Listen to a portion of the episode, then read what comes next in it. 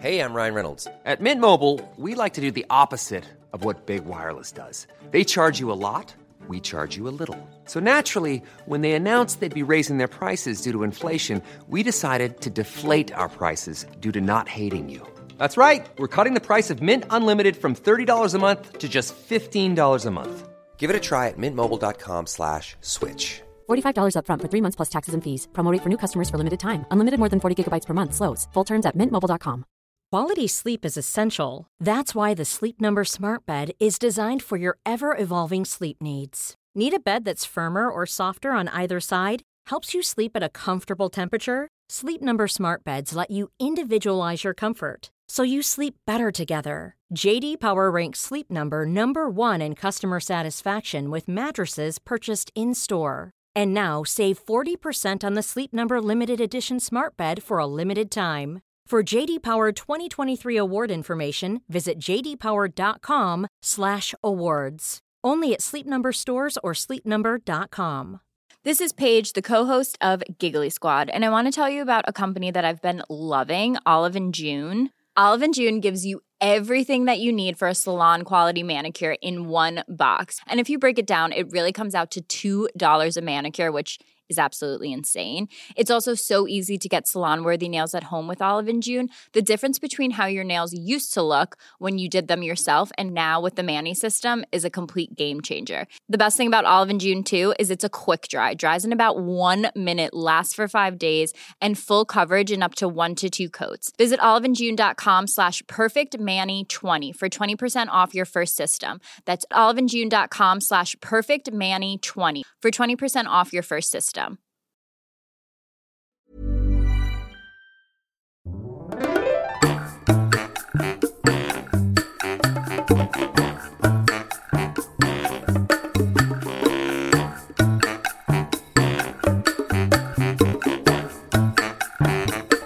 Hola, ¿qué tal? Esto es How to Spanish Podcast. Yo soy David. Y yo soy Ana. Vamos a hablar sobre misterios sin resolver. How to Spanish podcast is designed to help Spanish students improve their listening and vocabulary skills, and it's made possible thanks to our Patreon community. By joining the community, you can access the vocabulary guide and interactive transcript, bonus episodes, and monthly activities to practice your Spanish. If you would like to join the experience, go to patreon.com slash howtospanishpodcast. Si a ti te dan miedo los fantasmas, puedes quedarte en este episodio porque no vamos a hablar sobre ese tipo de misterio, de cosas embrujadas y así, sino de otras cosas que han pasado generalmente o principalmente en la cultura de México, que son misterios, que nadie sabe la respuesta. Sí, no sé si en todas las culturas eh, pasan esas cosas, yo creo que sí, pero hay muchas veces en las que hay historias que se quedan como inconclusas o como que la gente no se cree lo que cuenta la versión oficial y se empiezan a generar estas como historias secundarias, Leyendas. leyendas urbanas o tal vez leyendas que se quedan ahí en la historia para siempre.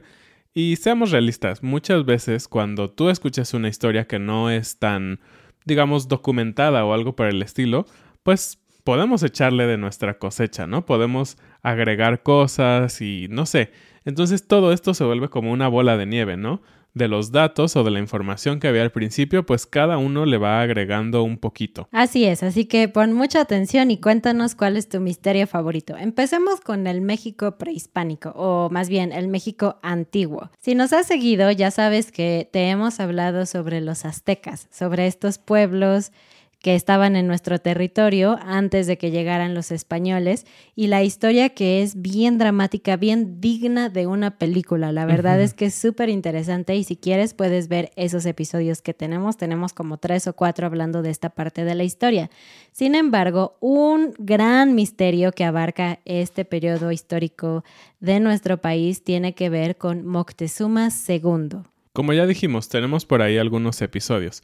Pero bueno, para que sepas, Moctezuma II era el emperador azteca que estaba durante la llegada de los españoles, ¿no? Y pues este emperador tuvo que negociar con los españoles porque prácticamente ya estaban sitiados. Y como dijimos en ese episodio, Moctezuma era una persona muy supersticiosa y él creía que estos personajes posiblemente eran como semidioses, entonces los trató con muchísimo cuidado y todo eso, obviamente digamos a la parte alta de la sociedad, a los gobernadores y religiosos, no les gustó mucho, Pero bueno, Moctezuma los trató muy bien, los recibió en su ciudad, no los tomó como hostiles porque pues venían matando y venían haciendo guerra con otros pueblos, los tomó como amigos, por así decirlo, ¿no? Y en ese momento estamos en la historia. ¿Y por qué este personaje es un misterio? Bueno, porque su muerte fue algo sin resolver. Resulta que siempre en la historia hay dos lados, ¿no? Siempre los vencedores y los conquistados tienen su propia versión de los hechos. Y este es el caso, porque las crónicas hispanas, es decir, de origen español, mencionan que este Tlatoani fue apedreado por su propio pueblo, es decir, que lo mataron usando piedras o rocas, al ver que, pues como dijo David, este emperador le daba muchos eh, privilegios o permitía que los españoles estuvieran dentro del territorio a pesar de todas las atrocidades cometidas como suele suceder en una guerra. Y esta es la historia que todos conocemos en México y es la que hemos contado muchas veces, eh, pero por otro lado, las crónicas indígenas, que pues seguramente están como eh, relegadas, porque finalmente los conquistadores fueron los españoles, impusieron su cultura, la religión y todo esto, los indígenas decían que realmente lo mataron los españoles. Entonces, la historia está completamente opuesta, no es como que medio se ponen de acuerdo, sino los indígenas decían que lo mataron los españoles porque ya no le veían como un uso o ya no era tan útil para los propósitos de los españoles. Cabe decir que la muerte de Moctezuma II fue como la gota que derramó el vaso en todo el conflicto y en lo que siguió como parte de la conquista española. Después de esto, pues se hubo una batalla mucho más hostil en Tenochtitlan, que era esta gran ciudad, eh, porque pues ya no había esa, esa, digamos, figura que estaba mediando entre españoles e indígenas, entonces los indígenas guerreros y religiosos querían sacar ya a los españoles, pero los españoles tenían mucho poderío con los otros pueblos que los estaban ayudando. Y es por eso que este misterio forma parte muy importante de nuestra historia y creo que realmente nunca vamos a saber cómo murió Moctezuma. Se dice que la rueda es el invento que cambió al mundo, ¿no? Porque por medio de esta cosa circular es que se iniciaron muchos tipos de transporte, que fue mucho más sencillo transportar cosas pesadas de un lado a otro. Había pueblos que utilizaban, por ejemplo, troncos, que ya son naturalmente redondos para realizar este tipo de trabajos. Pero te has preguntado en qué países o en qué civilizaciones se usaba y en cuáles no. Pues hay un misterio en las culturas hispanas porque resulta que aunque aquí conocíamos la rueda, no la usábamos. Sí, este es un tema también bastante extraño y, interesante a la vez. Eh, pues sí, la rueda en la mayoría de las civilizaciones antiguas permitió tener sobre todo comercio. Imagínate, antes llevabas tal vez ah, cosas sobre tu espalda o sobre tus burros, tus animales, eh, pero podías llevar a lo mejor, digamos, 100 kilos, ¿no? De algo, y eso es mucho, ¿no? Cargar 100 kilos. Pero con la invención de la rueda, pues crearon estas como carretas. Y estas carretas, pues tal vez podrías cargar 800 kilos, ¿no? Entonces, la capacidad de carga en un solo viaje era muchísimo. Entonces, el comercio era mucho más fácil en todas las civilizaciones, sobre todo en Europa, ¿no? Como conocemos la historia de Europa. Pero aquí en Mesoamérica no sucedió eso. Y hay algunas preguntas sobre por qué se hizo así. Una de las posibles respuestas es porque eh, la orografía, la manera en que está el terreno en estas áreas es muy cambiante, ¿no?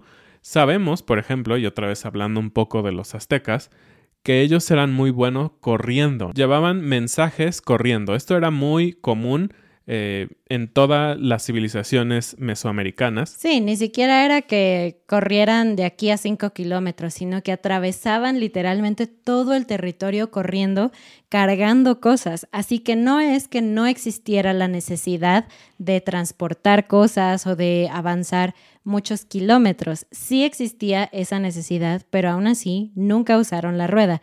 Tú dirías, bueno, no se les ocurrió que podían usar algo redondo para transportar, pero los arqueólogos han descubierto que aquí en México y en general en muchas partes del continente americano había ya figuras, juguetes miniatura que tenían ruedas. Estos juguetes podían moverse, entonces sí conocían las ruedas, sí conocían este concepto de que las ruedas te ayudan a moverte, pero aún así decidieron no usarlo.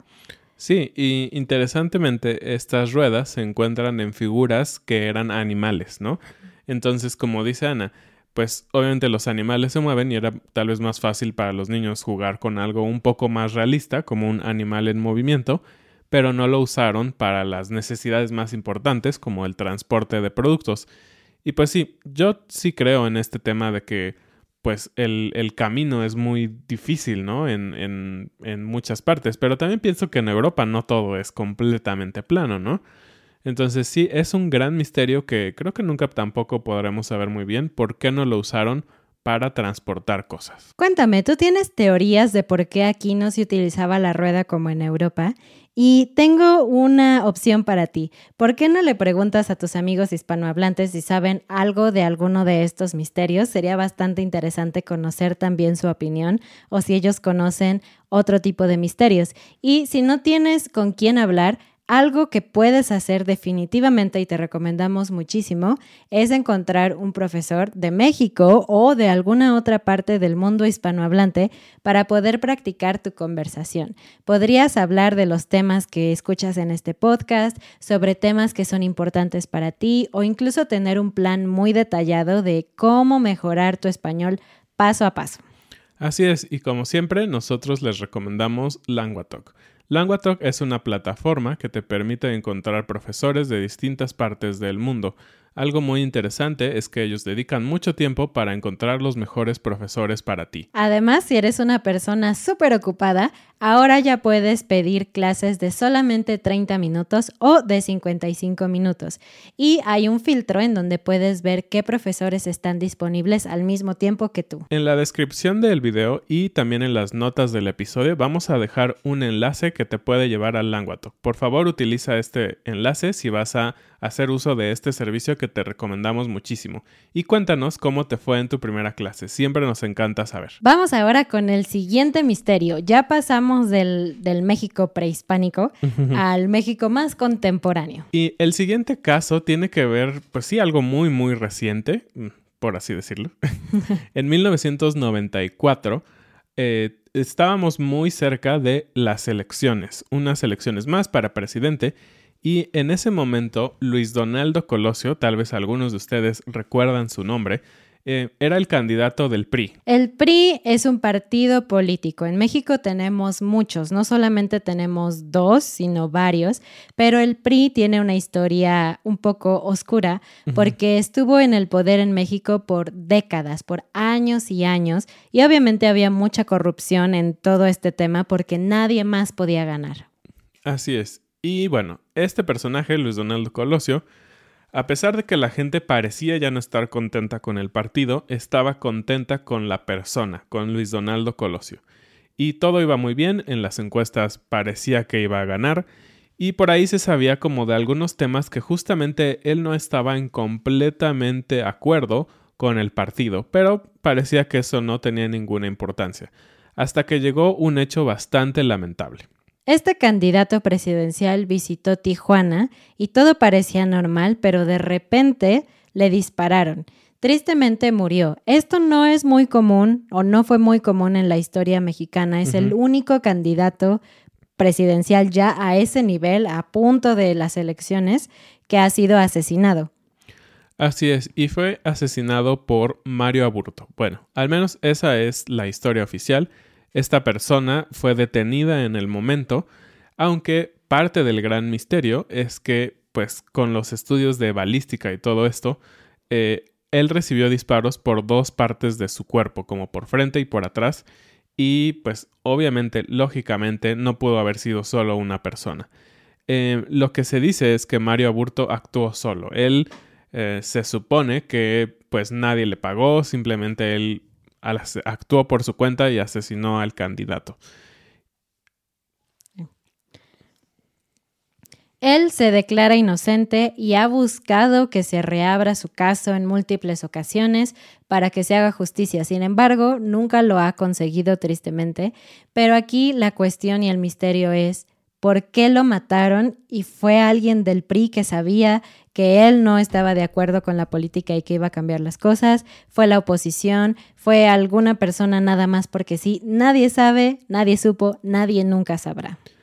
Algo también bastante extraño sobre este caso, en específico que tiene que ver con esta persona, Mario Aburto, es que él nunca ha querido hablar con la prensa y eso es bastante extraño. Si tú eres inocente, pues vas a tratar de lograr eh, que la gente te crea, ¿no? Al menos a través de los medios.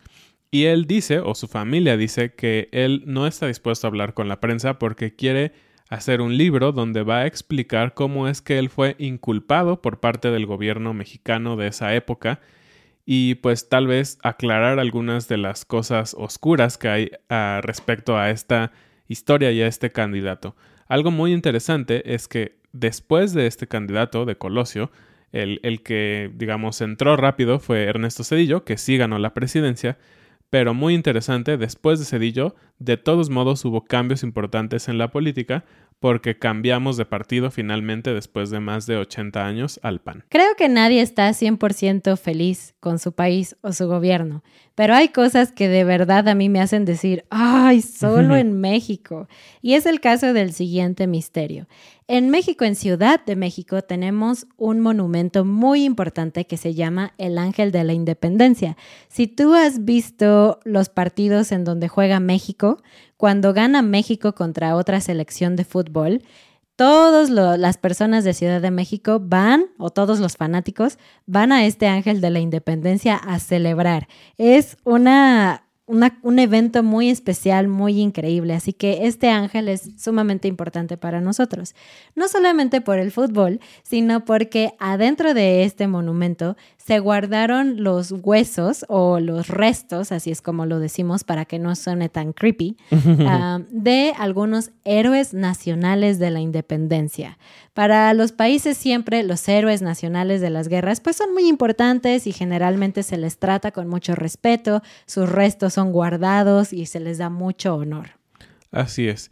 Y bueno, este ángel de la independencia, esta escultura tan hermosa, la verdad es que sí es muy hermosa. Si nunca has ido a Ciudad de México y vas a ir, tienes que visitarlo. Está en una zona muy bonita y tienes que tomarte la selfie ahí, vale la pena.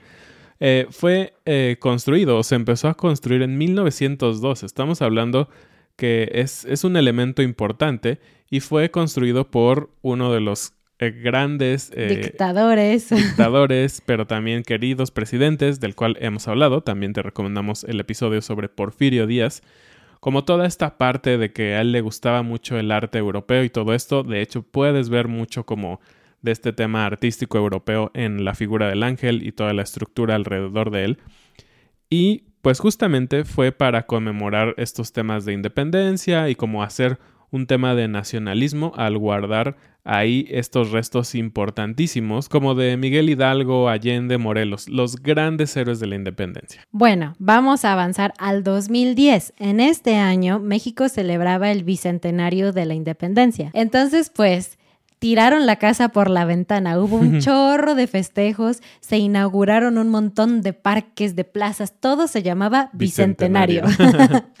Y bueno, parte de los festejos incluyeron la exhumación, qué palabra, de los restos que estaban adentro de este ángel, porque también había otras cositas como monedas de esa época, era como una, digamos, una cápsula del tiempo.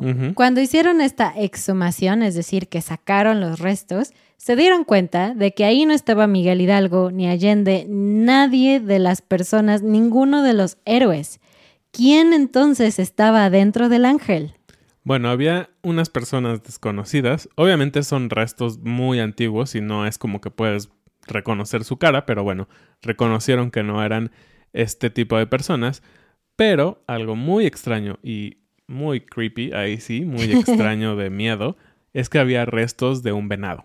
Sí, Venados. Venados. ¿Por qué hay venados en el Ángel de la Independencia? De hecho, el entonces presidente hizo que esto fuera como un secreto de Estado. No se le dijo a la gente lo que había sucedido, sino hasta el 2013. Sí, y hay un instituto que se dedica a todo este asunto de la historia antigua y cuidar eh, cosas arqueológicas que se llama el INA, que también está auspiciado por el gobierno Y ellos pues los entrevistaron y les dijeron pues ¿qué pasó? ¿Esto es importante para nuestra historia o no?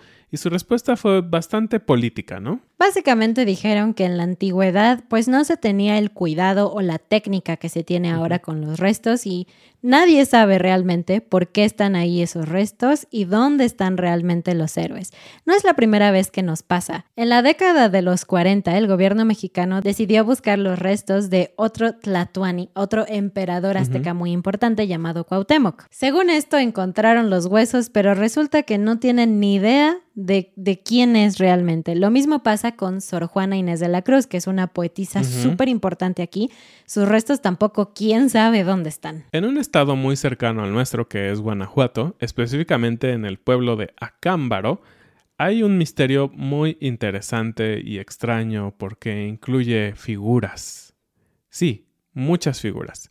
Figuras pequeñitas que se cree que están desde muchísimos, muchísimos años atrás. Y tú dices, claro, se encuentran figuras antiguas en todos lados, ¿no? Es parte de la arqueología y todo esto. Pero lo más interesante de estas figuras es que representaban a humanos y dinosaurios. Es como si fuera una eh, figura rupestre de estas que había en las cuevas en donde se ve como cazan y todo esto, pero en figuras hechas pues de arcilla y este tipo de materiales y según estas figuras, pues los humanos convivían con los dinosaurios, ¿no?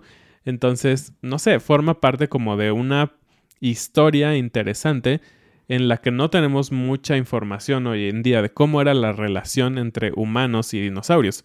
Tú pensarías que al ser seres tan enormes, pues seguramente los humanos huirían de ellos, ¿no? No como que estarían como en algún tipo de relación y según estos muñequitos, estas figuritas, pues al parecer sí tenían algún tipo de relación.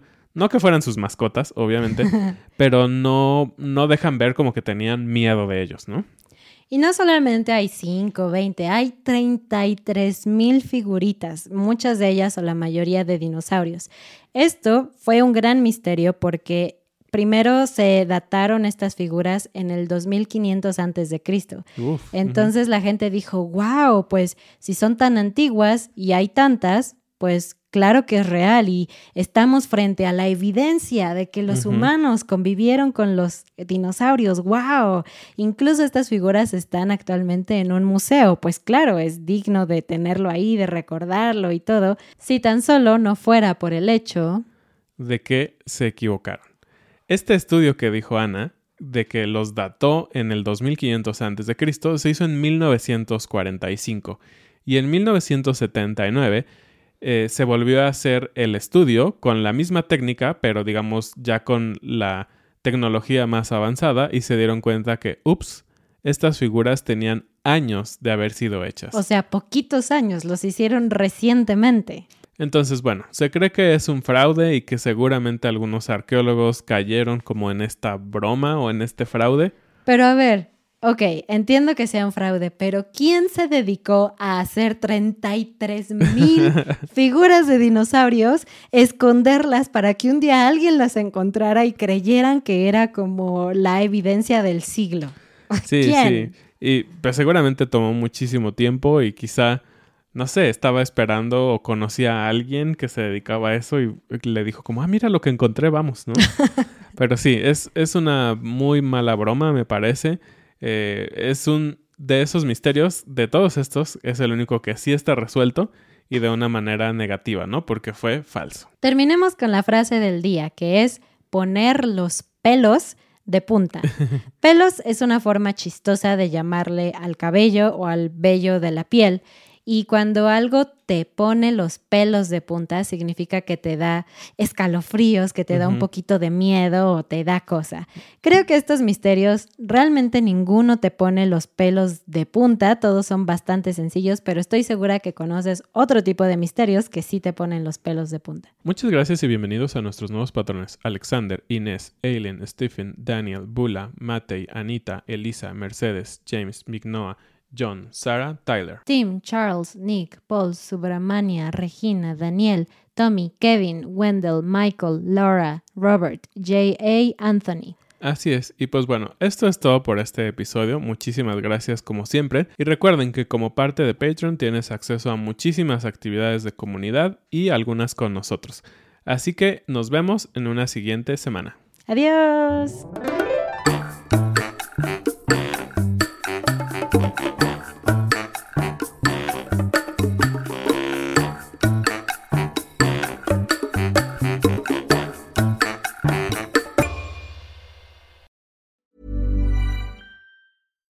Flexibility is great. That's why there's yoga. Flexibility for your insurance coverage is great too. That's why there's United Healthcare Insurance Plans. Underwritten by Golden Rule Insurance Company, United Healthcare Insurance Plans offer flexible, budget friendly coverage for medical, vision, dental, and more.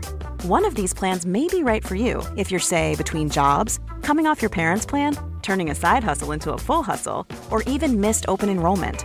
Want more flexibility? Find out more about United Healthcare Insurance Plans at uh1.com. Mom deserves the best, and there's no better place to shop for Mother's Day than Whole Foods Market. They're your destination for unbeatable savings, from premium gifts to show-stopping flowers and irresistible desserts. Start by saving 33% with Prime on all body care and candles. Then get a 15-stem bunch of tulips for just $9.99 each with Prime. Round out Mom's menu with festive rosé, irresistible berry chantilly cake, and more special treats. Come celebrate Mother's Day at Whole Foods Market.